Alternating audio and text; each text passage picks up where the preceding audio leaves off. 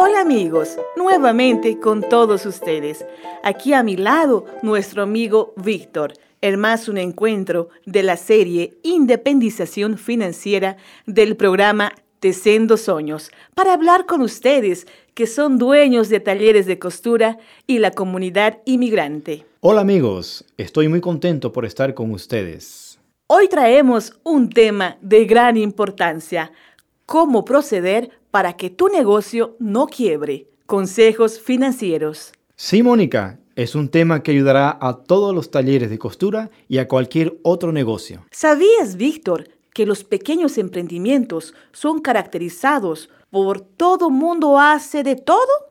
Por ejemplo, algunos dueños de talleres de costura acostumbran a costurar, comprar tejido, cortar, hacer las compras, llevar el servicio, hacer pagamentos a los funcionarios, pagar las cuentas y por eso es muy común mezclar el dinero del negocio con el dinero personal. Sí, Mónica. ¿Y sabías que este descontrol es el principal motivo para que algunos negocios cerraran sus puertas? Víctor, allá en el barrio hay un amigo que tiene esa dificultad. Por ejemplo, su hijo llegó de la escuela y pidió un helado.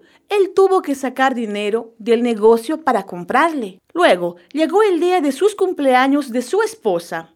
Él sacó dinero del negocio para comprarle un regalo y llevarla a cenar. Por eso es importante separar las finanzas del negocio de las personales.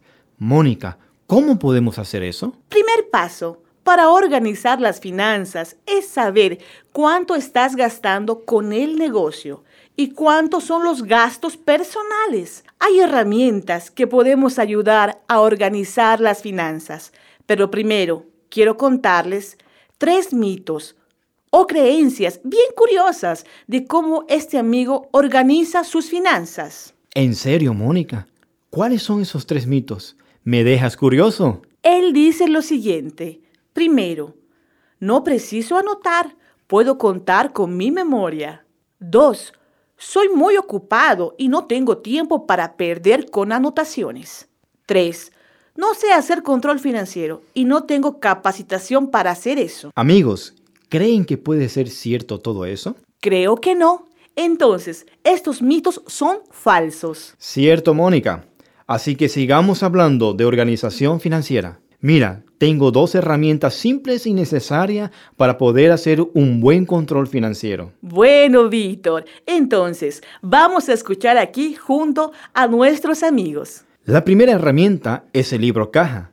Este libro debe de contener anotaciones de todo lo que entra y todo lo que sale de dinero de tu negocio. A ver, hagamos un ejercicio. Todos pueden agarrar un cuaderno o una hoja de papel y un bolígrafo. Luego, dibuja cuatro columnas en la hoja. En la primera columna, anote la fecha de hoy día.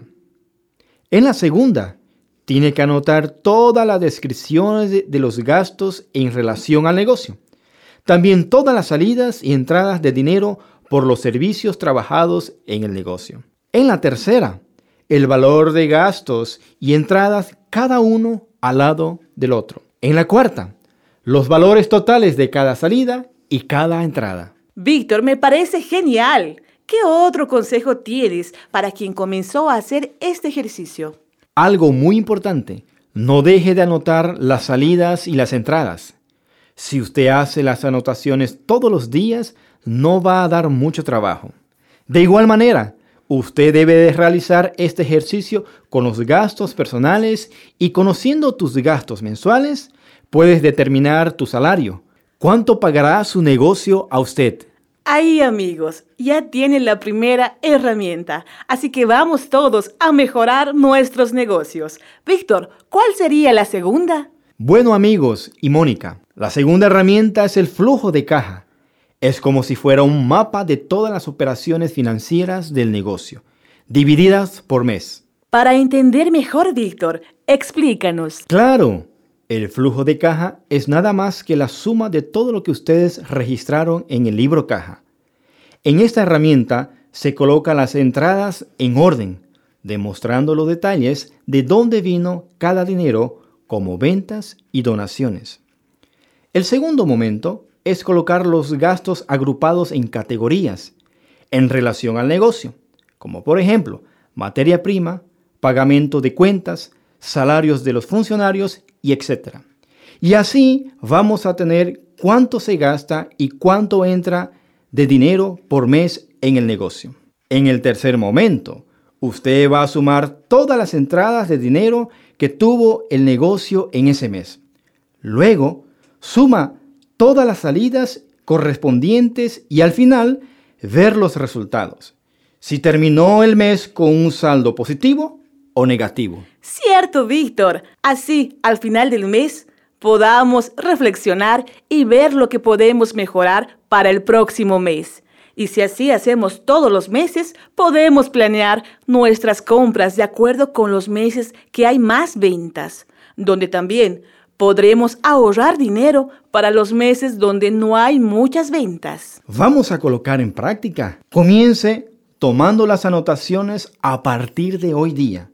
Usted va a ver que es más fácil de lo que parece. Con eso, usted va a poder ayudar a su negocio y realizar sus sueños más rápido. Vea otros contenidos en el sitio www.tesendosueños.org.br.